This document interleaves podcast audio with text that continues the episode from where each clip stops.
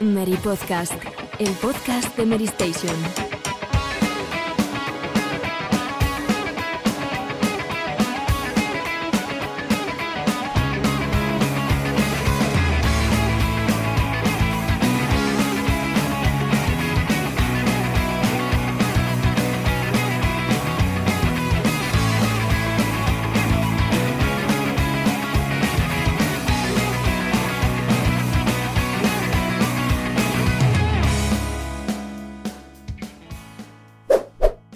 Muy buenas amigas y amigos del Meri Podcast. Una semana más, un episodio más de esta decimoquinta temporada. Tomamos el relevo del equipo de actualidad después de un episodio marcado por el fenómeno de las reediciones por parte de nuestros compañeros del retro.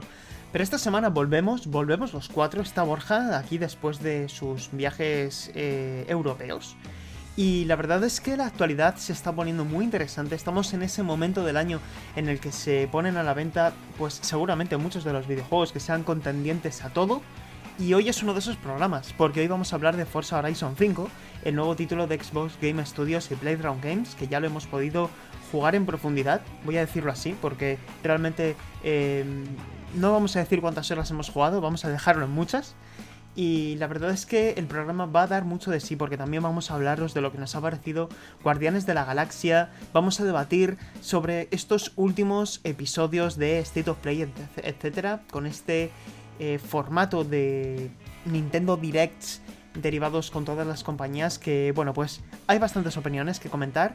Y bueno, pues tenemos muchas cosas sobre la mesa y como no hay tiempo que perder voy a ir pasando a presentar a mis compañeros. Empiezo esta semana por Borja, que la semana pasada estuvo ausente, así que bienvenido Borja, bienvenido a tu casa, ¿cómo estás?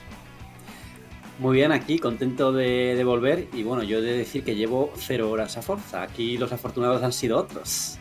¿Afortunados? podríamos decir, pero bueno, este chiste no, es no, bastante por favor, malo. No, por favor, este chiste es no, prohibido. Afortunados.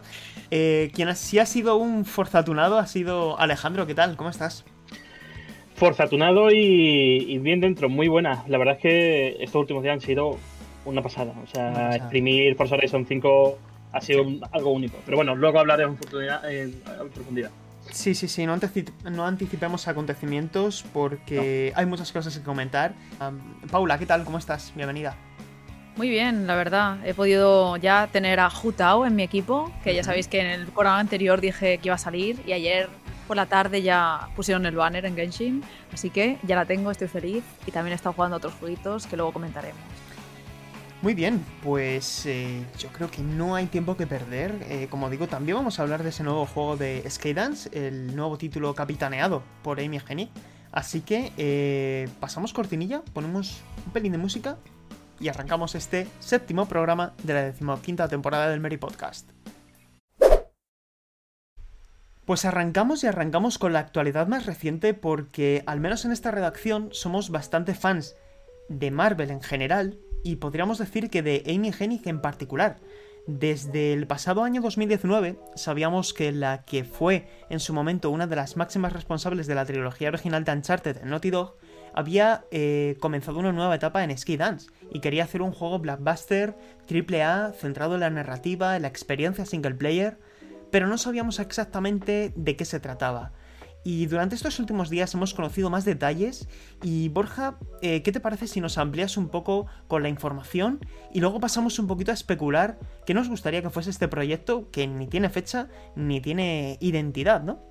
Pues sí, Sergio, mm, un juego como a mí me gustan, que sea eh, centrado en un jugador y tal, y encima de una también de una saga importante. Tengo curiosidad por ver cómo, cómo Amy ya como desde su posición ¿no? en, una, en, otra, en una empresa propia, en un estudio propio que capitanea ella, va a ser capaz de, de sacar adelante una, una saga o un juego mm, de Marvel en este caso, porque detalles en sí no se sabe mucho, más allá de que, de que va a ser un juego de acción con narrativa y de que va a contar con, con la actriz de, de, Battlefront 2, que no recuerdo ahora su nombre, ¿ya- ¿cómo era?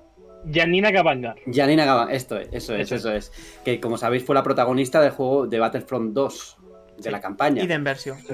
Sí, yo he de decir yo he de decir que me quedo siempre con las ganas de, de haber visto a Emigeni en Star Wars, que podía haber sido, porque mm, como pues de Disney, ¿no? El Marvel. Pero, pero bueno, con ganas de ver lo que es, porque no sabemos ni qué saga ni nada, ¿no? Yo creo que ya va a tratar de resarcirse eh, con el título de Visceral Games, que nunca llegó a buen puerto. Y no sé a vosotros, y aquí ya planteo la primera pregunta. A mí personalmente me gustaría, siendo como es de Amy Hennig, que fuera un título mmm, parecido a Uncharted en el, en el, sentido de que yo no necesito un mundo abierto, no necesito que sea un título complejo, no me importaría que fuera un juego eh, con escenarios lineales, muy espectacular, muy cinematográfico, y de hecho, y aquí ya eh, planto mi, mi, siguiente idea, es así como me gustaría que fuera Marvel's eh, Wolverine de Insomnia Games. Eh, al final están viendo muchas aproximaciones. Luego, Borja, más adelante en el programa nos hablarás de lo que te ha parecido Guardianes de la Galaxia. Pero eh, creo que Marvel eh, está muy cómoda en ese sentido. Y a mí me encantaría personalmente un videojuego de, de Daredevil. Yo, yo, estoy de acuerdo en que el enfoque más lineal, más estilo Uncharted, puede encajar muy bien con, con juego de Marvel y a, y a, la experiencia de Guardianes de la Galaxia me remito.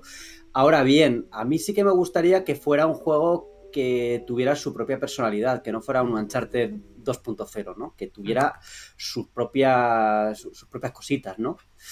Eh, pero bueno, una aventura de acción con narrativa es lo que a mí me apetece jugar de, de Marvel, más allá de los mundos abiertos, de juegos. Mm. No, yo prefiero eso ahora mismo. Encaja Daredevil porque, sobre todo con, con la incorporación de Janina, eh, podría ser incluso hasta una Jessica Jones, en donde comparte universo con el propio Daredevil y, y no sé, se ambiente de alguna forma en esa New York, ¿no? De, de, que ya vimos en las series de Netflix y que ahora puede saltar al mundo del videojuego. Creo que podría encajar realmente bien esa aventura en tercera persona con combate, eh, momentos espectaculares. Al final es una fórmula que Amy sabe afrontar súper bien y ahí están los Uncharted que, que ella mismo lideró. Es que aquí hay varias posibilidades. Que se base en un único personaje de Marvel o que sean varios. Porque claro, esta última tendencia que hemos tenido últimamente ha sido de Spider-Man, Miles Morales, eh, Iron Man con la VR, Guardianes de la Galaxia, pero digamos que es el mismo eh, grupo de personajes. Eh, no sé si ellos se atreverán a hacer algo más Ultimate Alliance en el sentido de reunir a muchos personajes sin necesidad de dar demasiada coherencia o se centrarán en dar una historia a un personaje individual como va a hacer Insomnia Games con, con Wolverine. Es decir, eh, no sé si van más encaminados a hacer algo con, yo que sé, eh, los Eternos, X-Men, los Cuatro Fantásticos, o algo más concreto en la figura de un personaje individual. A mí me gustaría más esto segundo, porque creo que mm. tienen una mayor oportunidad para construir una historia dando el peso necesario a cada personaje, porque no significa que solo tengan que contar la historia de un solo personaje, pero no sé, es algo que a mí personalmente me gustaría más. A ver, ya, sí. ya, que has comentado lo de Visceral Games antes, eh, el proyecto original de Star Wars tenía bastantes, tenía varios protagonistas y la idea era que, que, pudiéramos ver la historia a través de distintos personajes, incluidos los antagonistas. A mí me gustaría que eso se trasladara a, a, a un juego de Marvel también, ¿no? Que pudieras ver distintas, desde distinta óptica una historia similar, ¿no? O sea, la misma historia desde, desde distintos personajes. Sí. Paula, ¿decías? Sí, nada, solo he visto lo que puede lograr Marvel. Eh, bueno, el universo cinematográfico es una locura, lo que han hecho estos últimos años, cómo han construido todas las películas, tanto globales de Vengadores y demás, como individuales. Entonces, no sé si dentro de, pongamos, 10 años, podemos estar en un escenario ligeramente similar en cuanto a videojuegos. Imaginaros, si empezamos a tener ya historias de personajes individuales y luego juegos así como unidos, al final se puede construir también como un propio universo de Marvel en sí. juegos sí. muy potente. Sí, pero lo que parece o la tendencia que parece que están siguiendo es eh, que cada empresa tiene su propio microuniverso, ¿no? Porque sí. el Spider-Man de Marvel's Avengers no va a ser el Spider-Man de, de, PlayStation. Esa es no, lo, claro. la tendencia es que... que... está teniendo hasta ahora. Estaría guay que, que todos los, los juegos de Marvel de videojuegos tuvieran una cohesión, ¿no? Y estuvieran de alguna forma interconectados. Pero yo creo que en este punto lo que están intentando hacer es que cada desarrolladora o cada empresa tenga su propia visión de los personajes y tenga su relativa libertad, ¿no? A la hora de construir eh, lo que están haciendo. Yo creo que es más complicado que veamos cosas eh, como las del cine en los videojuegos porque principalmente Sony, que es la tenedora de los derechos de el Spider-Verso, porque ya habéis visto en el tráiler de Marvel's Spider-Man 2 que vemos a Venom y que vemos la voz de. Kraven, es una voz rusa, tiene que ser Kraven, eh, y esos son personajes del Spider-Verso. Entonces veo que es bastante complicado ver, eh, por ejemplo, elementos del universo Spider-Man fuera de PlayStation, del ecosistema PlayStation. De hecho, tenemos un ejemplo, la expansión en desarrollo de eh, Spider-Man para Marvel's Avengers solo va a salir en consolas PlayStation. Así que no lo sé. En cualquier caso, eh, fijaos lo que os digo. Aparte de Daredevil, que es también algo. Soy parcial en este sentido porque me gusta mucho el cómic de Daredevil. eh, algo de Capitán América podría estar bastante bien también. Podría estar bien, sobre todo que en la generación de 360 y PS3 ya se cancelaron al menos un par de proyectos, me viene a la memoria, donde Capitán América fue el protagonista y yo creo que la industria se lo, se, se lo debe, ¿no? Un poco. Mm, A mí personalmente me da un poco de pereza el personaje de Capitán América, porque es muy, o sea, me falta con un poco de, no sé, alguna esencia especial. Es algo totalmente personal, pero me gustaría algo más distinto, no sé. Yo tiraría más por Capitana Marvel, obviamente, porque no sé, me Oh, parece pues, más guay todo lo que hacen idea. con, sí, eh, como la forma en la que conectan así con el universo en plan de fuera, digamos. Ujú. Eh, y estando además, que suele potenciar los desarrollos así donde hay eh, protagonistas femeninas. Muy y buena demás idea, también. Paula. Es muy buena idea. Porque pueden Ostras, meter pero- también a Kate Bishop. Pero Mm, lo, que ha dicho, lo que ha dicho em, Sergio de Daredevil y todo esto, a mí me gustaría que, que fuera Jessica Jones, porque encaja Mm, con esa, con sí. eso del misterio, ¿no? de poder investigar, total. de tal. Tal cual, Y tal se puede hacer ahí, se puede hacer ahí un juego diferente de todo lo que estamos viendo Mm, Sí. actualmente. Es, son buenas ideas, ¿eh? bien. Son buenas ideas. sí, sí. De Vamos a llamar ahora mismo a Amy Hennig, Sí, sí, por de favor. hecho no, no hay que renunciar a nada. O sea, puedes. eh, Amy, si nos estás escuchando, que seguro que sí. eh, Seguro. puedes coger tanto a Daredevil como a Jessica Jones. Puedes coger a los dos. Eh, Sí, si sí. te dan la oportunidad, no hay prisa. Este juego presumiblemente no saldrá en 2022. Esto parece que va para largo. Así que será también presumiblemente un juego únicamente para la nueva generación de consolas. No hay fechas, pero sí que sabemos que es un proyecto AAA que tiene un gran presupuesto detrás y que busca ser un blockbuster. Así que, eh, no sé. Luego no acertaremos una, luego no acertaremos No, no. ni una, ya verás. Luego va a ser va a ser un hack and slash de Hulk y ya está. Oh, Dios, no. Con Battle destrucción Royale. así a lo crackdown. Estaría bien, sí. Battle Royale para dispositivos móviles. Sí, sí, sí. Oh, por favor. favor, por No. favor. A ver, es triple A, eso ya no van a ser un Battle Royale para dispositivos móviles. Esto No, lo pongo a mano del creo que fuego no. ya, ¿eh? The very first AAA Battle Creo que no. Royale. Era por exagerar. Sí, sí, sí. Bueno, eh, aquí dejamos nuestras ideas. También podéis dejarnos en los comentarios qué os gustaría a vosotros que fuera el nuevo proyecto de Skyline Dance New Media, eh, capitaneado por Amy Hennig. Y bueno, durante estos últimos 15 días, la actualidad del videojuego nos ha vuelto a emplazar tanto a medios como aficionados a un State of Play más. Eh, tuvimos el de febrero, el de abril, el de mayo, el de mm, Horizon, Forbidden West, el de agosto y hemos tenido este del mes de octubre, esta vez eh, centrado en títulos third party y creo que todos mm, llegamos a fantasear con la idea de poder ver Final Fantasy XVI, aunque en verdad era más probable que viéramos el título de Square Enix en un PlayStation Showcase. En cualquier caso, no vamos a debatir hoy sobre cómo los fans alimentan las expectativas en base a deseos, producto del deseo. Pero sí que queríamos comentar, queríamos poner sobre la mesa el debate sobre si eh, las compañías, ya no solamente PlayStation, sino Nintendo, Ubisoft, eh, Capcom, Xbox, etcétera, todas las compañías, ah, como consecuencia de la pandemia, están comenzando a pecar de la recurrencia de este tipo de eventos que en muchas ocasiones, y siendo lo más objetivos posibles, seguramente no estén a la altura de las expectativas de este tipo de eventos. Así que eh, no sé quién quiere comenzar, pero mm, la pregunta es esa. Eh, ¿Nos estamos pasando con los eventos tipo State of Play? Yo voy a empezar diciendo que el último State of Play fue horrible. Ajá. Fue horrible. Es que Sí, no- la compañía te emplaza a un momento y moviliza a todo el mundo. Y estás ahí viendo y pensando que va a haber algo, ¿no? Sí. Pero, por favor, o sea, una cosa es que un evento no cumpla las expectativas, que puede ser, pero otra cosa es ofrecer una serie de contenidos que no te levantan un evento, que no, n- sea, no, no hubo ningún contenido en ese State of Play que tú dijeras, ha merecido la pena verlo. Y no es una falta de respeto a los juegos que salieron. Los juegos que salieron y había muchos, había varios que tenían muy buena pinta, pero mm. es que no son para un evento, no sostienen un evento. Eso es lo que quiero decir. No lo sostienen. Y a, medida que hacen cada vez más eventos de esta clase, es normal que estas situaciones se repitan. Porque es que estamos continuamente, continuamente, continuamente bombardeados con eventos. Yo soy de la opinión de que es mejor concentrar las cosas en menos que ofrecer tanto que luego realmente no aporta nada, ¿no? y es que encima te crea un ruido negativo. Porque los comentarios que hubo del último PlayStation Showcase, perdón, del último State of Play, fueron todos negativos. Yo no sé hasta qué punto mm, eso beneficia a la compañía. Mm.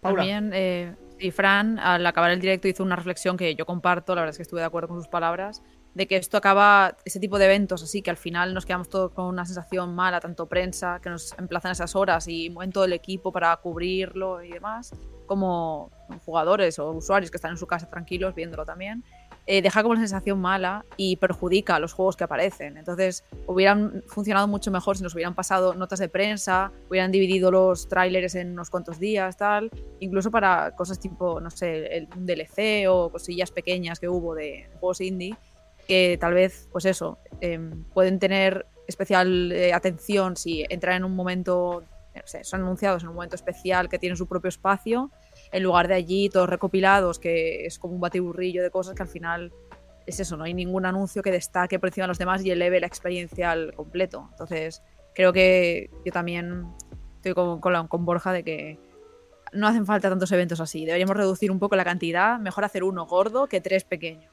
Y es que además, Paula, hubiese bastado con que el State of Play se hubiese llamado State of Play Indie. También. Entonces ya sabes Indie Showcase. Lo que vas a ver, ¿no? Como hace Nintendo, ya sabes que vas a ver una mm. serie de títulos concretos. Es que aquí hay un problema también de nomenclatura. Em, estas compañías está claro que si hacen tantos eventos y todos tienen tanto éxito a nivel cuantitativo, es decir, eh, que tienen un gran eh, poder mediático detrás, mucho seguimiento, es porque tienen un gran poder de convocatoria. Y cuando tú tienes un gran poder de convocatoria, creo que tienes la opción de utilizarlo bien o abusar de ello. Y creo que aquí Sony se está equivocando, porque eh, State of Play es un formato que nos ha dado para anuncios de gran envergadura y anuncios de no tan alta envergadura. Y este ha sido uno de los segundos. Y yo estoy de acuerdo en que eh, es Mm, concentrar a toda tu audiencia con el tiempo que puedes estar dedicando a otra cosa para estar pendiente de tu conferencia porque estás esperando que te anuncien algo grande y es verdad y, no es una cuestión de denostar los títulos que allí se mostraron porque Star Ocean tiene muy buena pinta, eh, Little Demon Inside también tiene muy buena pinta, pero creo que todos esperamos, sobre todo cuando ellos mismos te dicen que va a haber sorpresas, tú estás esperando un gran nombre y es lícito esperar un gran nombre cuando te han acostumbrado a ello pero cuando mm. también te están acostumbrando a que hay este tipo de eventos tan insulsos que se pueden resumir, como bien ha dicho Paula, en una nota de prensa, eh, y planteando soluciones, porque una vez identificado el fallo, creo que también es importante proponer soluciones, creo que uno de ellos es como tú decías, Borja, cambiar la nomenclatura. Decir, esto es un State of Play Indies o un como hace Nintendo con el Nintendo Indie Showcase que nos podrán gustar más o menos porque Nintendo también hace muchos eventos y no todos están a la altura de lo esperado, hay que decirlo, no todos están a la altura de lo esperado, pero cuando tú ves un Nintendo Indie Showcase o un Indie Showcase o como o un Partner Showcase, sabes que va a estar centrado en títulos que no son los grandes first party, que son otra cosa. Y creo que Sony tiene la oportunidad de hacerlo así también. Sí, sí, y sabes, por ejemplo, que si hacen un, un, showcase de Animal Crossing, te lo llaman Animal Crossing Showcase, o, no me acuerdo cómo lo llama Nintendo, Direct, Animal Crossing Direct, o de Smash Bros. o lo que sea, y tiene sus propios eventos. Yo eso preferiría que, que Sony pues tomara nota y, y, y clarificara un poco más. Sí, sí pero pero también ocurre un poco a la inversa, porque te convocan para Animal Crossing Direct y al final te terminas enterando del precio de Nintendo Switch Online y de elementos que son importantes para la marca y para su comunidad. al final, a lo mejor no todo el mundo que está viendo ese Direct está interesado en, ello y todo el mundo que no está interesado en Animal Crossing quiere saber eso. al final, un poco como que eh, Ya, bueno, pero, ¿no? pero tampoco, vas, tampoco vas a ver un Nintendo Direct para conocer el precio de Nintendo Switch Online. Yo ese lo entendí, eso lo entendí Por eso, porque por como lo iban, como iban a mostrar una de las cosas que se incluyen, que es la expansión de Animal Crossing, pues eh, ahí sí que merecía, la- o sea, ahí sí se tenía que, que anunciar el precio. Luego ya pues lo sacan en los medios y ya te informas a través de ahí. No, no, eso yo no lo veo tan problema. tan Pero es que incluso eh, la conferencia de Xbox de la Gamescom, el, el Ubisoft Presents, el Capcom Showcase, que eh, hubo uno que tuvimos este año que fueron solo nuevos tráileres. eh, bueno, la conferencia de Capcom del E3, por favor. eh, fue eh, otro, otra pérdida de tiempo. Yo lo digo así y lo, y lo siento. La de, Bandai, era- la de Bandai Namco, que era de Bandai Claro. Namco, que no se sabía lo que era y luego era una mesa redonda con Supermassive. O la de Take Two. En fin, sí. Que, pero Es eso, perdona, era la de Take Two, la de Sí, Take la de Two, que Two, luego fue una era charla, una sí. charla, una charla y no una conferencia, sí, sí. Que hubo- ahí hubo problemas de, de- de decir lo que son las cosas, ¿no? Sí, sí. En el caso de Bandai Namco sí que se sabía que era una mesa redonda. Ujú, me es estaba confundiendo con lo de Sí, Take sí, sí. Sí, es sí, sí. Es que ya Pero, junio, ya junio está muy lejos. Es que, es- sí, sí, ahora me ha recordado todo eso, pero es que, uff, Es que ha sido un año fue de duro, muchos fue eventos. duro.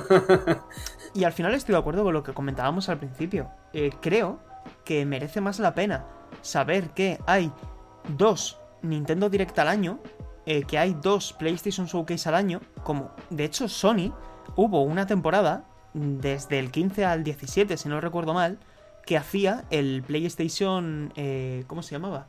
El PlayStation Celebration o el, eh, este evento que tenía lugar a final de año, que luego Sí, que, Sí, sí. es- que estaba bastante bien, como el X0 eh, de, de- de Xbox, que también suele tener grandes anuncios. Pero ahora Mm.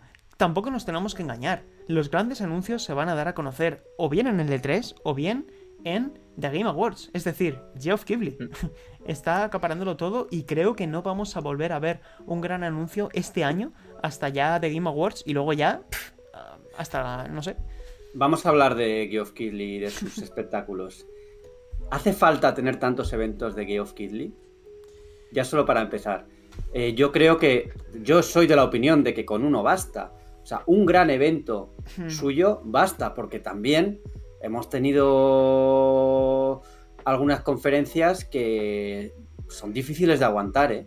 Sí, porque tuvimos... Y la, de- eh, la que tuvimos del, del, del E3, o fue en el E3, ¿no? Cuando, cuando mostraron eh, el del ring. Esa conferencia fue mm, terrible hasta el final y la gente lo recuerda un poco mínimamente bien por el final, pero por otra, por otra cosa no. Eh, no, no sé. Y a- en ese caso, en ese caso sí que nos dijeron, en ese caso sí que nos, nos- nos dijeron, "Mm, va a ser increíble. Eh, Ya se nos anticipó que iba a haber anuncios grandes y luego resulta que, que, que es esto, ¿no? Y la de Xbox que has nombrado antes de la Gamescom, Sí.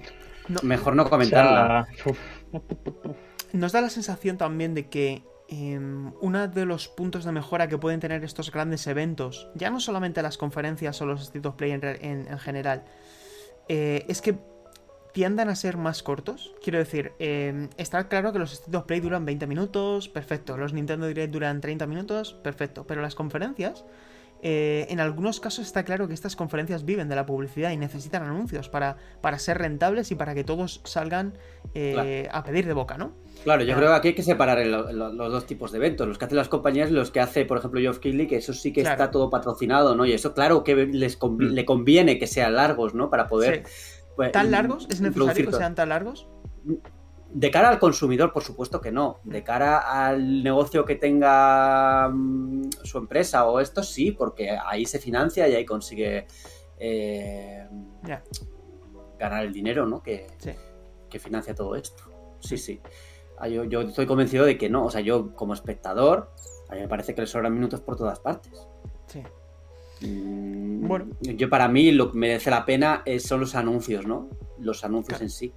Y mucho de la paja que hay ahí, no. Pero claro. Bueno, y una última pregunta antes de terminar. Eh, ¿Qué os gustaría ver en The Game Awards, que es este mes de diciembre? ¿Qué sorpresita os gustaría ver? Si hubiéramos grabado ayer, te hubiera dicho el Den Ring. Pero con la noticia de que vamos a saber más el 4 de noviembre a las 3 de la tarde, hora española, pues. A saber. A mí me apetecería ver lo nuevo de Hideo Kojima y, Mm. ya yo no punto bajo, y más sobre Mass Effect y Dragon Age. Que no creo que sea el Mm. caso, pero bueno, igual sí. Vete a saber. Paula, Paula, tu turno. A ver, me, me estás poniendo presión de que diga alguna respuesta que esperas o qué pasa. Tomb Raider, No Tomb sé. Raider, el nuevo Tomb Hombre, Raider. Sí, a ver, yo iba a decir Tomb Raider, la verdad, porque también este año ha sido el 25 aniversario, bueno, está siendo, y del primer juego. Y la verdad es que no ha habido como todavía un gran anuncio del nuevo proyecto que están haciendo, ni siquiera un teaser. O sea, sabemos un poco por encima algunas ideas ya y que es una realidad, pero no nada físico y tangible. Entonces me gustaría tener algo ahí de, del círculo de Cross. ¿Se ha dicho, ¿se ha dicho algo de, de Tomb Raider aparte de que iban a intentar eh, mezclar los elementos clásicos y modernos? ¿Ha habido alguna noticia más al respecto? No, no. No, Que yo todavía sepa, no. no. Bueno. Un libro de cocina de las recetas de Tomb Raider. No, pero ¿qui- ¿quién se carga de un nuevo Tomb Raider? Porque con Crystal Dynamics centrada en Eidos. Dark. Eidos, eh, Eidos, Sí. ¿no? Tocaría otra vez. No, no, se, ha, Sí, sí. no se ha dicho, ¿eh? De todas formas, recordad que también ha abierto Crystal Dynamics un nuevo estudio. Mm. Igual, vete a saber si Marvel's Avengers termina, pues, eh, con un estudio más pequeño, haciendo contenido y, el, y- y el estudio principal se encarga de un nuevo juego. Eso todavía no se ha dicho, que yo sepa. Bueno, pues voy a decirlo yo. Voy a dar la, la respuesta correcta. A que es Bayonetta 3. Bueno, a ver, también. Es verdad. Sí, no, a ver, lo ideal sería que nos dijeran fecha de Bayonetta 3, 1 de enero de 2022, pero, o sea, de 2022, sí. Now pero no, no va a su- no va a Oye, suponer. Yo tengo Y un la nuevo Donkey sensación- Kong, y un nuevo Donkey Kong. Estaría bien, pero creo Tocaría. que en un evento como este estaría bien. eh, iba a decir también lo de Hideo Kojima. Creo que Hideo Kojima, teniendo Un gran en amigo cuenta, de claro, son amigos y, y Geoff Keighley le habrá dicho, estate quieto, esto sí. lo presentas conmigo. Pero creo que, sobre todo con ese inolvidable tráiler que tuvo The Legend of Zelda Breath of the Wild hace ya 5 años en The Game Awards, a mí me encantaría que nos dijeran, aunque sea el título de la, de la secuela de The Legend of Zelda Breath of the Wild, que está Sí, destinado un también tráiler mejor que el que vimos. Un más tráiler- completo, sí, más bien, sí, más sí. Exactamente. Es decir, que salga ella o Numa ahí bien, con fuerza. Ojalá, ojalá, pero yo volviendo otra vez a mi esto de Donkey Kong, es que es el 40 aniversario. Ya. Algo, eh, ya- yo evidentemente con Retro Studios haciendo Metroid Prime 4 hay pocas esperanzas de que sean ellos los que estén haciendo un juego nuevo de la saga, ¿no? Ya. Pero La se cuest- rumoreó, ¿eh? Se llegó a sí, rumorear. sí, yo, sí. yo lo vi por ahí que, que- que había algo por ahí. Que lo está haciendo Nintendo, sé. de hecho. Que lo está haciendo el equipo de Super Mario Galaxy. Que es, Es es que con... o sea, de Super Mario Odyssey, que es curioso. Es verdad, es verdad. Es que no sé. Con Nintendo nunca sabes cuándo te van a anunciar algo. porque lo hace- ellos siguen sus propios tiempos y no tiempos Sí. y no, no les importa el ruido que hay alrededor. Lo hacen cuando, cuando, cuando quieren y ya Claro, está. claro. Bueno, en cualquier caso, el evento creo que era entre el 9 de diciembre. Así que ahí lo tenemos. Y, en fin, eh, a ver si mejoran de cara al futuro los eventos digitales, sobre todo porque estamos destinados a que vuelvan muchos eventos presenciales y por lo tanto, por su propio peso, bajará la frecuencia de este tipo de, de encuentros, encuentros digitales. Y esperemos que lo hagan, eh, que lo hagan bien. Así que ahí dejamos ese tema. Y bueno, podemos terminar eh, este bloque de más actualidad con nuestro análisis de Forza Horizon 5. Así que metemos también aquí una pequeña cortinilla y arrancamos con lo nuevo de Playground Games, que creo que podemos decir ya que estamos ante uno de los grandes videojuegos del año. Y llegamos a uno de los momentos eh, más esperados seguramente por, por los que somos aficionados a la saga Forza Horizon 5, un videojuego eh, anunciado durante el E3 2021 y es seguramente junto con Halo Infinite el gran estandarte tanto de Xbox Game Studios como de Xbox Game Pass para esta jornada navideña. Se pone a la venta este 9 de noviembre en Xbox One, Xbox Series y en Windows 10 PC desde el día 1 en Xbox Game Pass. Y nuestro análisis en Mary Station lo podréis leer eh, a partir de este jueves, o sea, cuando se esté eh, mm, publicando este episodio del Mary Podcast, ya lo podréis escuchar. Y tanto Salva Fernández, que es quien se ha encargado de analizar el juego, como Alejandro y yo ya lo hemos podido jugar, eh, lo hemos podido terminar y hemos dedicado, creo, ya en frío, el tiempo suficiente como para hacer valoraciones que pongan en contexto tanto cómo es este juego como el escalón en el que se sitúa respecto a otras entregas de la saga que ya pusieron el listón bastante alto. Viajamos a México, viajamos a un mapa 1,5 veces más grande que el de Forza Horizon 4 y nos encontramos con un título que busca ser la entrega definitiva. Y Alejandro, eh, cuéntanos, eh, ¿hasta qué punto ha conseguido este título ser uno de los grandes del año? Sí, Forza Horizon 5 llega como la entrega más completa de lanzamiento de, la historia de la saga, diría yo. Recoge todo lo sembrado y construido en, Forza Horizon 4 y todo su soporte por lanzamiento. Y nos deja una entrega que ayuda sobre todo a los más, yo diría, los más novatos y sobre todo a, los que queremos eh, profundizar todavía más en, el juego, con ese sistema de progreso eh, eh, relacionado con los galardones, que para quien no lo sepa, son 1880 desafíos al estilo bloques de Lego de la expansión de Forza Horizon 4. Es decir, completando eh, saltos, completando saltos con coches específicos, completando cada uno de los eventos que van aumentando de nivel, vas eh, recibiendo recompensas exclusivas y que al final ayuda a que en todo momento tenga la sensación de que ha, servido, ha merecido la pena invertir tu tiempo. También otra de las eh, mejoras, diría yo, sobre todo respecto a Forza Horizon 4, diría que es el mapa. México yo creo que rompe con el tópico del desierto, cactus. Ahí tienes tu parte de desierto, tienes tu parte tropical, tienes tu parte de ese volcán, que las pruebas allí son un escándalo, la verdad. Creo que son los mejores momentos que deja el juego. Pero también tengo la sensación de que pensaba que sería la evolución de Forza Horizon 4, lo, lo que me he encontrado ha sido una secuela excesivamente continuista. Propone poco nuevo, y lo que propone respecto a Forza Horizon 4 a lo mejor no está tan inspirado. Me refiero sobre todo a las historias de, misión. Las historias no, no, hay ninguna que se acerque a los homenajes de los coches, de los videojuegos eh, de conducción clásicos. Eh, la dificultad diría yo que es incluso más fácil conseguir las tres estrellas en, en los primeros intentos. Mm, creo que en general la sensación es que hay menos derroche, por así decirlo, que sí que en las primeras horas pensaba que iba a ser un, un juego redondo, un juego de 10, pero al cabo de las horas, he invertido como 28 horas en, estos últimos días. Creo que se quedan. Si Forza Horizon 4 para mí es un 9,5, creo que todavía queda otra entrega para ver el salto de la saga. Yo me encuentro en el 9. Te, tomo el, el, testigo, Alejandro. Tengo unas sensaciones muy parecidas a las tuyas. Yo estoy ya en el umbral de las 20 horas. No he podido jugar tanto, pero ya he podido completar el título. Ya estoy en el Hall de la Fama para entendernos. Y la primera conclusión que saco es que Mike Brown, el director de esta entrega, tal y como dijo en una sesión que tuvimos en el pasado agosto en la Gamescom, que ellos querían hacer que este título tuviera elementos de todos los Forza Horizon.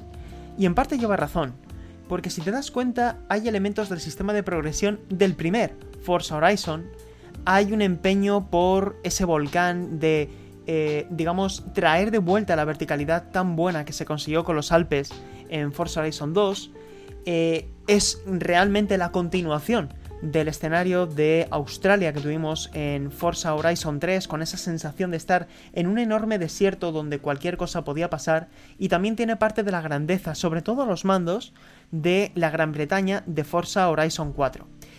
Eh, la actualización Next Gen de Forza Horizon 4 puso el listón tan alto, con esos 4K60 frecuentes, que yo creo que todos nos llegamos a preguntar cuál podía ser el siguiente paso de esta saga para volver a sorprendernos.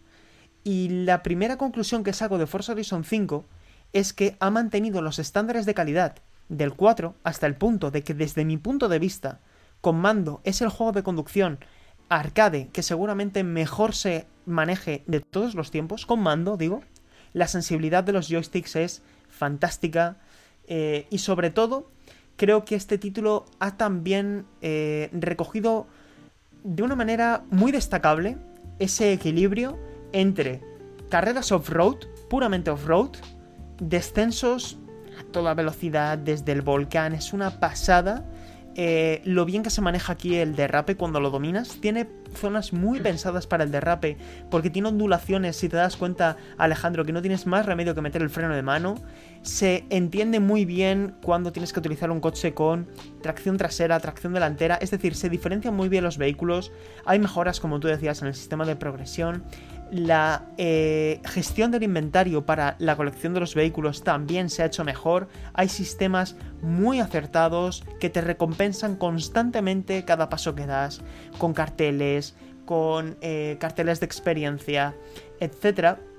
Eh, sigo pensando que no se han alcanzado las cotas de excelencia de Forza Horizon 2 en las carreras callejeras, donde se llegaron a ver cosas absolutamente demenciales Pero aquí sí que se ha mejorado en las carreras callejeras. Sigo creyendo que se desenvuelve mejor Alejandro Forza Horizon en el off-road que en el on-road, pero este título es muy equilibrado en ese sentido, es muy versátil.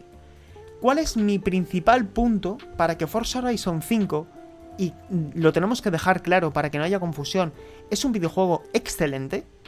Pero todos estábamos esperando decir, ¿es este juego un contendiente a un GOTY, a ese por encima del 9,5 y medio, que ya digas, esto ya roza la perfección en todos los sentidos?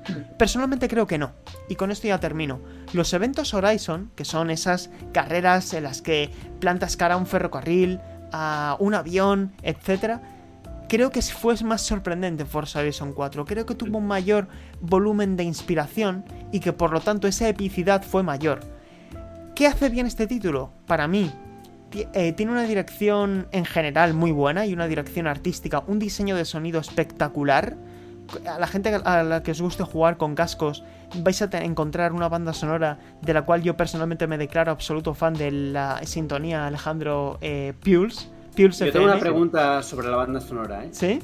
Sí. Dale, Por ejemplo, en Far Cry 6, que como sabéis está ambientado pues, en un país latinoamericano ficticio, había mucha música licenciada de, pues de, esa, de, esa, esa zona, ¿no? Eh, ¿En Forza también sientes eso? ¿Sientes que estás en México escuchando la música o, no? No necesariamente. Eh, como tratan de hacerte trasladar a México, por un lado es en el aspecto visual, estrictamente visual, que por cierto, un apartado negativo, y aprovecho para decirlo, las tormentas de arena, esperaba más de ellas, porque una cosa es que tengas una dificultad visual, es decir, que sea un elemento estético, como también lo es la nieve, o como también lo pueden ser, eh, etcétera, cualquier elemento cosmético que se quiera introducir. Pero otra cosa es que afecta a la jugabilidad. Y aquí no pasa de la manera que yo esperaba, porque el agua dificulta la movilidad de las ruedas y genera un peso añadido en el vehículo. Y las tormentas de arena, que hay una serie de misiones de evento, que tienes que. eres como una especie de director de cine, o participas en la grabación de una especie de película eh, la arena es más cosmética que otra cosa, porque no te afecta a la conducción. Y yo esperaba que el choque del viento empujase al vehículo, y no lo hace. O, por ejemplo, que la, que la arena también eh, tuviese un efecto directo en las ruedas y no lo hace de esa manera. Y ahora, Alejandro, me gustaría también conocer tu opinión, pero respecto a lo que decías de la música, eh, Borja, esto es mi opinión creo que el título trata de sumergirte más en el México, en el México real, por el narrador que es Ramiro, que para mí se pasa de, incisivo todo el rato, es demasiado... En ocasiones llega a ser para mí un poco pesado esta guía que tienes, esta, este equivalente a Navi constantemente. Eh, para mí lo hace más Borja en la ambientación estética que en, la que lo, que en el apartado sonoro. Sí, en el apartado sonoro sí que hay canciones que son de artistas latinoamericanos, pero son un, nicho comparado con el resto de, artistas. Está Foo Fighter, eh, Dualipa y, todos los grandes nombres gorilas, todos los grandes nombres del pop rock de, la actualidad. Pero sobre el clima, creo que la clave está en que Forza Horizon 4, con el tema de las estaciones, eh, hacía que la, la, climatología fuese una herramienta para crear momentos únicos. Y aquí en Forza Horizon 5 tengo la sensación de que ocurre en la primera hora. Porque la primera hora ves la tormenta de arena, es espectacular la primera vez que la ves, eh, la tormenta tropical, pero yo ahora, por ejemplo, en toda la zona review, todo el marco review, eh, se ha realizado en la estación de lluvia y a mí me ha llovido dos veces en 28 horas. Igual. Y, la lluvia no es una lluvia torrencial, es una lluvia súper ligera y el cambio incluso es hasta brusco. Hmm. Porque se cambian las nubes y de repente pa, está otra vez el sol de mediodía básico y tampoco hay muchas no sé, se tarda mucho la transición entre noche y día. Creo que el clima es el peor bajón en ese sentido. Voy a romper una lanza en favor de Codemasters y ya os doy paso, chicos. Eh, creo que este título mejora claramente en jugabilidad a Dirt 5, del cual toma bastantes elementos. Hay algunos, hay algunos momentos en los que pensaba que estaba jugando a un Dirt 5 hipervitaminado, lo cual me parece fantástico porque Dirt 5 es un gran título de conducción arcade que mejoró mucho respecto a su lanzamiento ahora. Pero creo que Dirt 5 hizo mejor las transiciones climatológicas in-game, durante la partida. Podías empezar en día soleado y terminabas de noche sin ver absolutamente nada, que de hecho aquí Codemasters lo hizo muy bien porque tenías que atender mucho a la luz de tus faros y aquí la luz ambiental tiene más protagonismo que la luz de los faros, lo cual es una decisión artística completamente respetable, pero hay que eh, está ahí y, de, y Death 5 lo hizo muy bien. Pero Death 5 tenía unos cambios climatológicos que afectaban más a la jugabilidad de lo que hemos visto en Forza Horizon 5. Y yo también esperaba más, porque al final te das cuenta de que es una, es una México eh, muy viva, muy dinámica, pero no tan impactante o reactiva, que creo que a lo mejor esta es la palabra más correcta, que el mundo abierto de Forza Horizon 5 no es tan reactivo como yo esperaba para un título de nueva generación. Y claro, aquí está la cuestión. Este título no es un juego 100% de nueva generación. Es perfectamente eh, vigente y es perfectamente creíble en la anterior generación de consolas. Y yo, a lo mejor fue un problema mío, esperaba que este juego aprovechase o sacase más partido más allá del SSD de la nueva generación de consolas. Que eso hay que decirlo. Viaje rápido, Es transiciones. una maravilla. Es al instante. Es una maravilla navegar por, por México y por los menús. ¿Y creéis que este sistema climatológico puede mejorar de alguna manera mm, con alguna actualización post lanzamiento o ya está tan arraigada en la arquitectura jugable del juego que no veis posible que, que se mejore de alguna forma? Es que ya se ¿Cómo lo hizo en el pasado, porque Forza Horizon 2 tenía unas lluvias que te hacían que era casi imposible conducir. Y luego la expansión, Alejandro, te acordarás, de Fortune Island con las tormentas, era un Forza Horizon 4, espectáculo. Entonces, la propia saga se ha demostrado a sí misma que es capaz de hacerlo.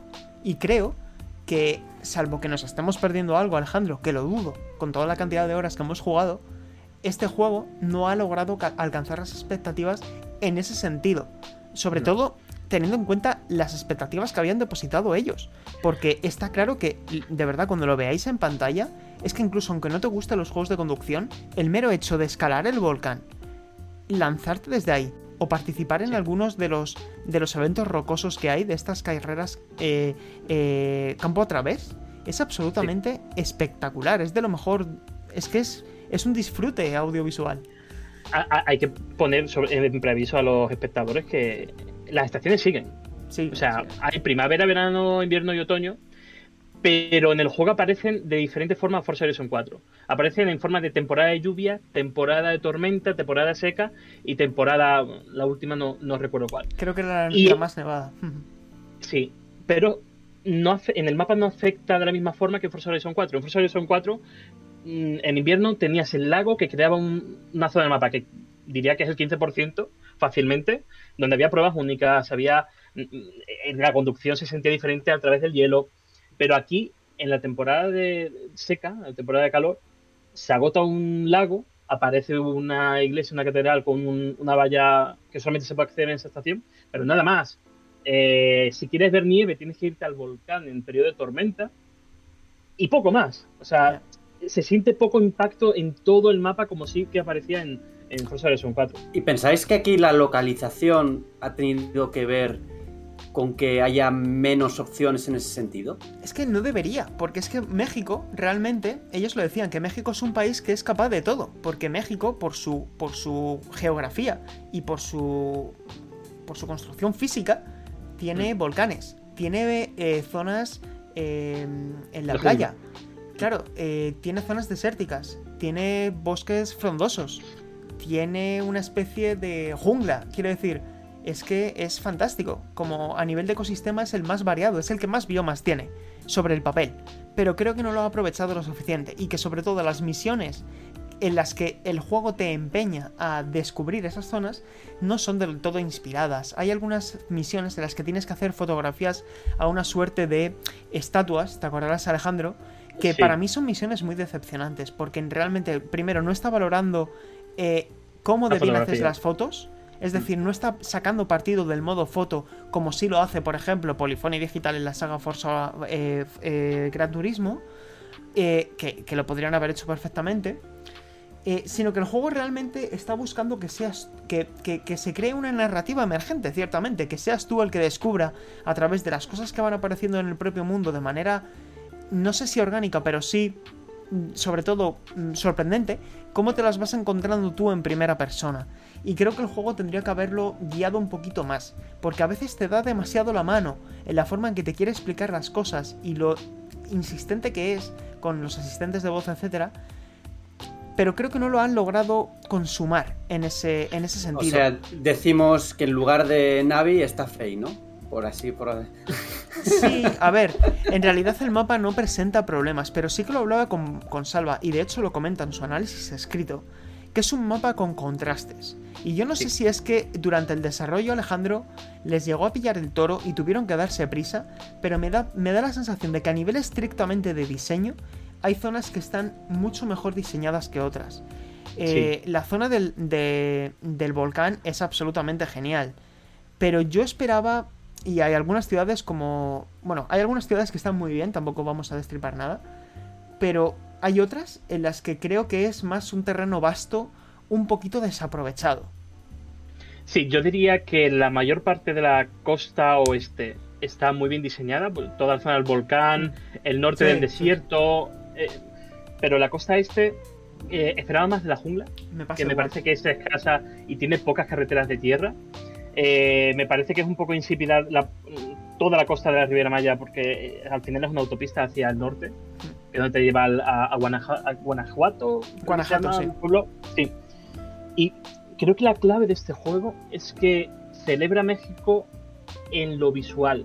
Pero Forza Horizon es. 4 celebraban la cultura de Reino Unido. Y, y te, y te- y te- y te has parado a pensar por qué. Porque ellos son británicos y creo que cautivaron mucho mejor la esencia británica. Y aquí, Totalmente. como decíamos antes, y está bien traído lo que decía Borja de la música precisamente, porque es aquí sientes más México, porque ellos te están diciendo que estás en México, a verdaderamente que tú sientes que estés en México, porque sí que es verdad que hay algunas ciudades donde hay pintadas y se transmite mucho el folclore japonés. Sí. Pero no es todo el rato así. Y es una pena. Y a veces me preguntaba, ¿cómo lo podrían haber? ¿Cuál es el siguiente paso que tendría que dar Forza Horizon? Para, primero, que tengas un mundo abierto más reactivo. Y segundo, que vuelva a ser sorprendente tanto en el plano visual como en el plano general. Y creo que es yendo al archipiélago japonés. eh, diría incluso un, un una Japón futurista donde haya margen tanto para ciudades espectaculares como para zonas más rurales, como hemos visto en multitud de películas o si hemos tenido la oportunidad de viajar. Pero no estoy seguro, yo creo que, este, que aquí hay que hacer un punto de inflexión y decir, habéis alcanzado la excelencia, pero creo que es el momento de parar, respirar y ver a dónde queremos conducir la saga a partir de ahora. Sí, es que incluso es, yo creo que cae en el tópico Forza Horizon 5, porque la misión del, del luchador de lucha libre no, no aporta nada más allá de es México y se lucha lucha libre. Claro. No, no hay nada más. Eh, Yo recuerdo en Forza Horizon 4 que había una cadena de misiones que te llevan por la historia de los automóviles de Reino Unido. Claro. O, o- o incluso la, la cadena de misiones de Top Gear, que es un Sí. programa o James Bond. 100%. James Bond. Claro. Era, no estaba, sé qué- mejor, estaba mejor equilibrado ese sentido. sí. Está mejor equilibrado y se captaba mejor la esencia de, de lo que querían transmitir. Y, claro, yo creo que nos oyen la gente y van a pensar, pues vaya decepción por Horizon 5, ¿no? Una Pero la realidad es, tú le has metido 20 horas, yo estoy cerca de 30. 20 horas en Eh, 4 días. O sea, Parece, parece, parece esto mi análisis de Far Cry Sí, 6, sí, que aquí No, no, no, parece lo que- que... lo puse a caldo y luego le puse un, un ocho y pico, ¿no? Lo que no Y me queremos gusta mucho en realidad. somos aficionados, pero no queremos que esto eh, parezca un análisis fanboy, porque hay que sacar Claro. el espíritu crítico y dejando claro, conste en acta, que es un juego excelente, que seguramente sea un top Excelente. 3 o un top 5 del año, es que es de lo mejorcito. Y seguramente hemos meti- metido 20 horas, pero dentro de un par de, programas os diremos que le hemos metido 100. Y lo estamos disfrutando, pero es eso. Creo que dentro de la escala de la saga está quizá ligeramente por encima de Forza Horizon 3, pero también ligeramente por debajo de Forza Horizon 4. Esa es mi, mi valoración final.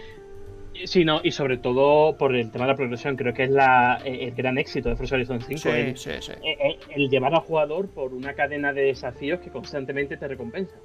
Y, y- y- y, bueno, un- una anécdota, el- el- la colección de coches, ¿no? Es, es que tienes un- una especie de álbum de cromos de, de la liga, pero con tus coches, Sí. en plan, hazte con todo. O sea, es una Pokédex de, de Sí, tus sí. coches, ¿no? Además el juego tiene un sistema de economía muy bueno, porque te dan mucho dinero y por Sí. lo tanto te están alentando constantemente a que no tenga, a que no escatimes, a que digas que este juego, que este coche, voy a poner un ejemplo, este Mercedes AMG cuesta 1,5 millones de créditos, cómpralo, porque sabes que en una hora de juego vas a tener un millón y medio de créditos. Claro. Que te compres las casas por muy caras que sean, que gastes, que al final el dinero no sea una preocupación, porque no hemos venido aquí a preocuparnos por el dinero, hemos venido aquí a disfrutar del placer de coleccionar coches, de cambiar de coche, de modificarlo y de divertirte conduciendo. Y el, el lema que mantiene Forza Horizon 5 y que mejor traslada al jugador pone de manifiesto el placer de conducir, te gusten o no los juegos de coches.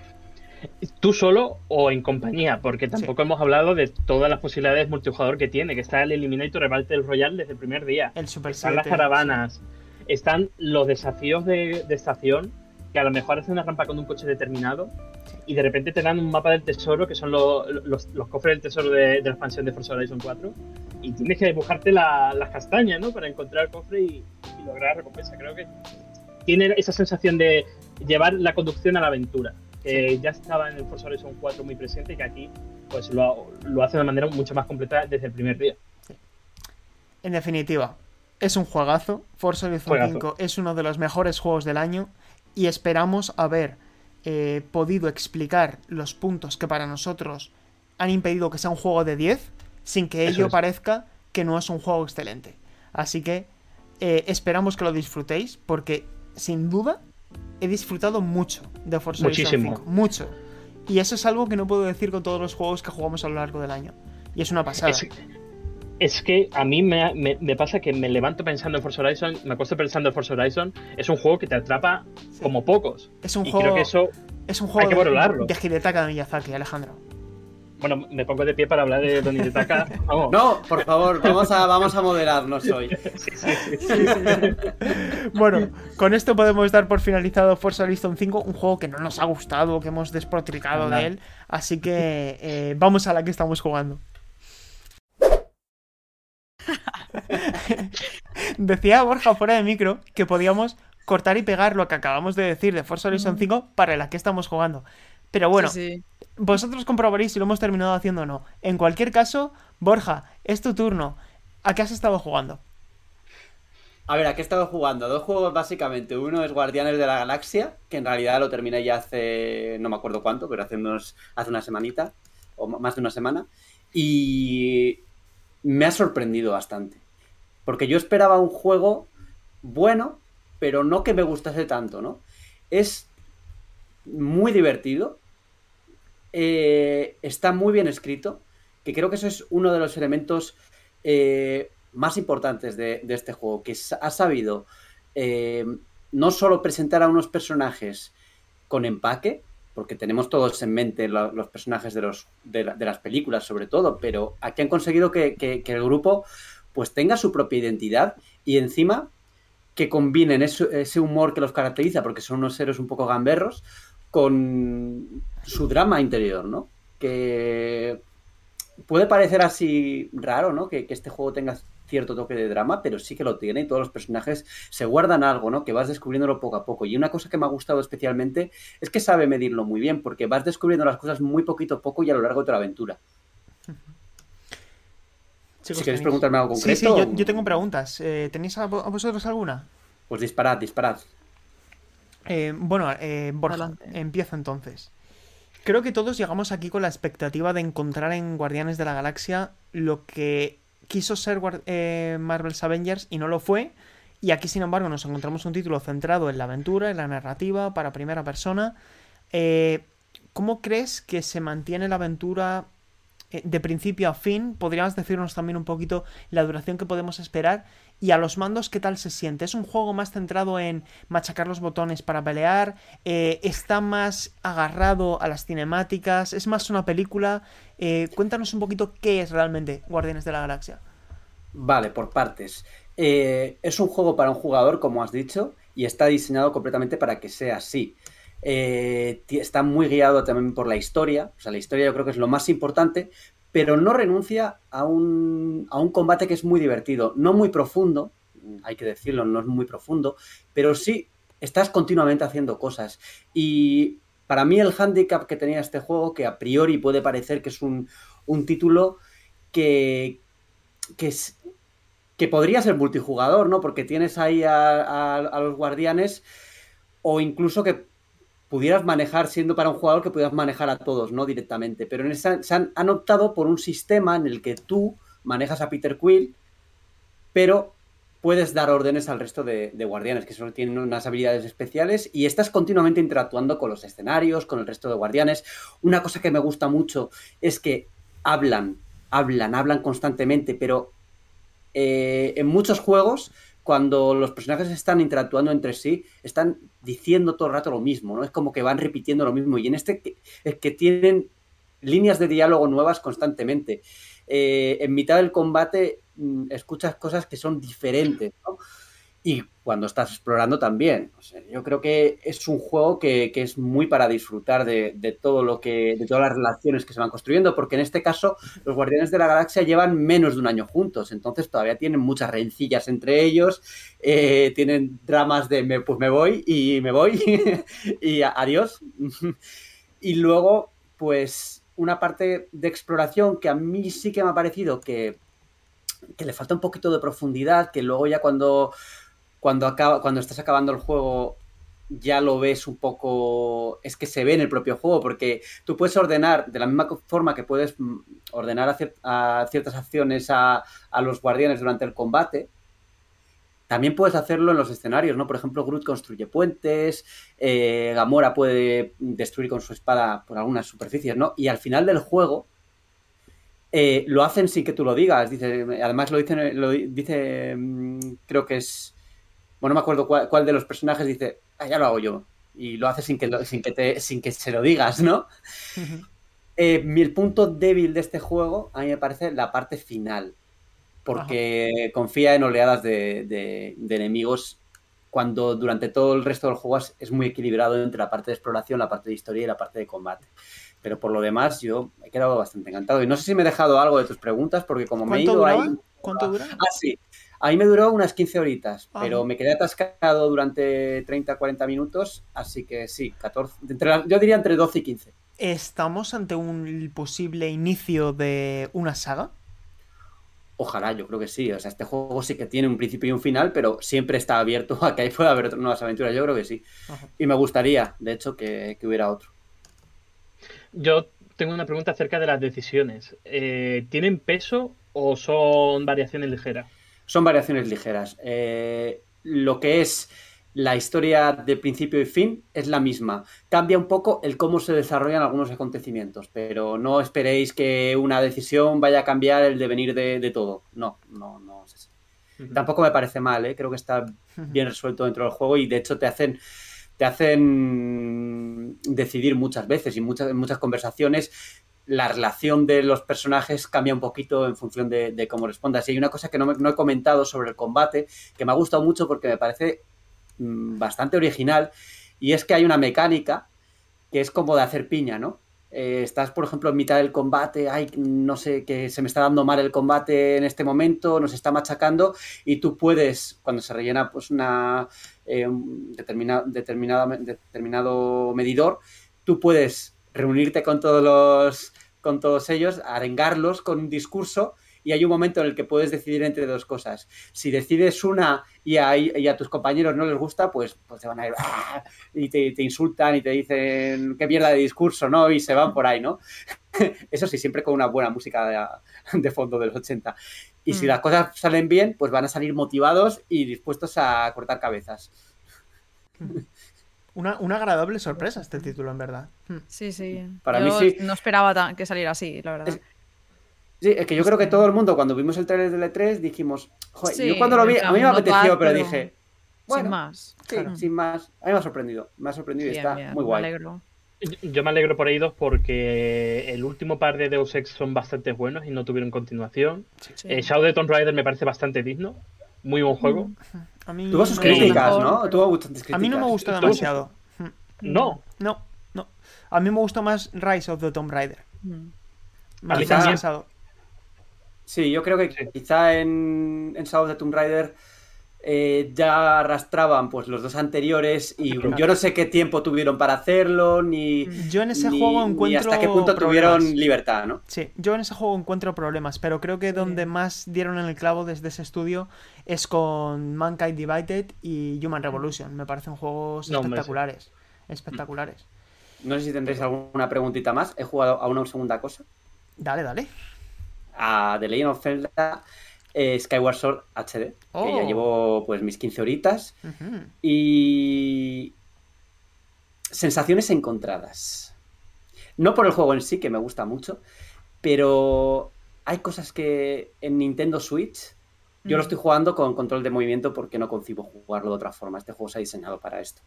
Pero estás continuamente, se desconfigura con- continuamente el puntero. Yo creo que porque como no hay barra del sensor, yo es que no recuerdo que fuera así en, en Wii, igual los recuerdos se me han... En Wii, Borja, no tenías pero- que centrar porque la barra es la que Claro, calibraba claro. el centro del, del puntero. Y Supongo que aquí el no. tema es que es por cuestión de hardware, pero es que es eh, das dos espadazos y ya se ha desconfigurado. Tienes que estar continuamente y es muy molesto porque eh, terminas pensando más en el control que, en el juego en sí. ¿no? Luego eh, también hay algunas cositas que se me quedan ya un poco, ya no se me, ya no lo siento tan natural, ¿no? Porque claro, en el momento en el que salió la Wii, pues todo esto era experimental y se estaba empezando y, y Skyward era uno de esos juegos que lo utilizaban bien, ¿no? Pero mm, hay algunas cosas que a mí ya me, me resultan un poco molestas y que me hacen pensar más en el control que en el juego, pero creo que me, lo estoy disfrutando mucho, ¿eh? me, me gusta mucho el juego, pero sí. Yo creo que estoy, estoy de acuerdo con eso, y de hecho ya lo habíamos hablado, que yo también encontré ciertos problemas, todavía no me lo he terminado, llevo unas 20 horas. eh, de hecho, en, en la OLED se ve increíble este juego. Es muy agradecido por el, la también por el diseño artístico que tiene de of Zelda Skyward Sword. Em, por poner un punto positivo, Borja, creo que vas a terminar acostumbrándote. Yo personalmente me termino acostumbrando, lo cual no significa que ese control no presente margen de mejora para mí muchísimo. Ya, Eh, pero ya llevo, ya llevo 15 horas. No es que no me haya acostumbrado, no es que me haya, no me haya acostumbrado, pero siempre hay como una vocecita que me dice, mierda, ahora tengo que reconfigurarlo y estoy pensando en, venga, voy a reconfigurarlo, porque se te, se te vuelve loco. O sea, tú Sí. intentas tirar, eh, disparar el tirachinas y de repente ves que, Sí. que, que se está yendo para la, la izquierda, arriba, ¿no? sí, Es que parece sí. que tienes el drift. de- de cómo. En fin, lo, lo mejor de ese juego sin duda son las mazmorras, para mí. Pero que me gusta mucho, ¿eh? O sea, Sí. ya eh, me gusta ser cenizo aquí, pero lo estoy disfrutando mucho y estoy enganchadísimo a él. Muy bien, pues ya nos contarás si, si avanzas con él dentro de dos semanas. Sí, sí, me lo voy a terminar. Lo tengo muy claro. Estoy ahora con él a tope. Eh, nosotros dentro de dos semanas, Paula y yo, seguramente estemos dando vueltas a las grutas del subsuelo, pero hasta que llegue en ese momento, Paula, Guay. ¿a qué has estado jugando? Pues mirad, yo he estado con un par de juegos de cartas. Ha coincidido que han salido muy juntos y me han tocado ambos análisis. Así que vamos por un lado con el que me ha parecido excelente y una gran sorpresa, que es Inscription. Es un juego eh, de desarrollo indie que está hecho por un solo desarrollador, eh, con alguna, alguna colaboración de artistas 3D y para la banda sonora y demás. Es uno de esos juegos que, mm, si te gustan los juegos de cartas, tienes que jugarlo sin duda, vamos. Y si no, incluso darle una oportunidad, porque es va más allá del concepto de echar unas partidas de cartas. Eh, no se puede hablar mucho de él porque es como entrar en destripes, porque es te está con- sorprendiendo constantemente, pero sí que podemos decir que hay algunos elementos de eh, escape room, incluso con puzzles y tal, y de roguelike. No tan fuerte, digamos, en el sentido de que es frustrante y mueres todo el rato y pierdes partidas y tal, sino que es más como un poco elementos que luego cambian, ya veréis si lo jugáis. Em, pero bueno, yo lo he disfrutado muchísimo, me quedé súper enganchada. Al final fueron como casi 20 horas, porque cuando lo empiezas a jugar parece una cosa que va a ser más corto y tal, pero luego da vueltas, cambia, te- bueno, es una movida. Entonces, al final se alarga y, y se agradece porque quieres seguir jugando, y eso es algo muy bueno y, en un juego de estas características. Yo creo que le puse un 9 o así en Meri, así que es uno, y me dejaron ponerlo, que también es buena señal eso. Así que si tenéis oportunidad de jugarlo y tal, a ver qué os parece. Y por otro lado, he estado ahora, que lo terminé ayer, con Voice of Cards, que es el nuevo juego de Yoko Taro, Square Enix y tal, em, que no me ha gustado tanto. Tal vez eh, tiene que ver que venga Description, precisamente, un juego de cartas y a otro.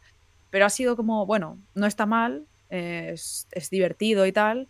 em, es como jugar básicamente a Dragones y Mazmorras, pero a través de cartas. Me ha parecido bastante Ujú. original el hecho de que todo es, son cartas, quiero decir, el, el mapa del juego son cartas dadas la vuelta, eh, los personajes mm, todos están representados por una carta, tienes como un game master que te va narrando la aventura, quiero decir, es como un RPG eh, con toques de dragones y mazmorras eh, y elementos ligeros de Yoko Taro.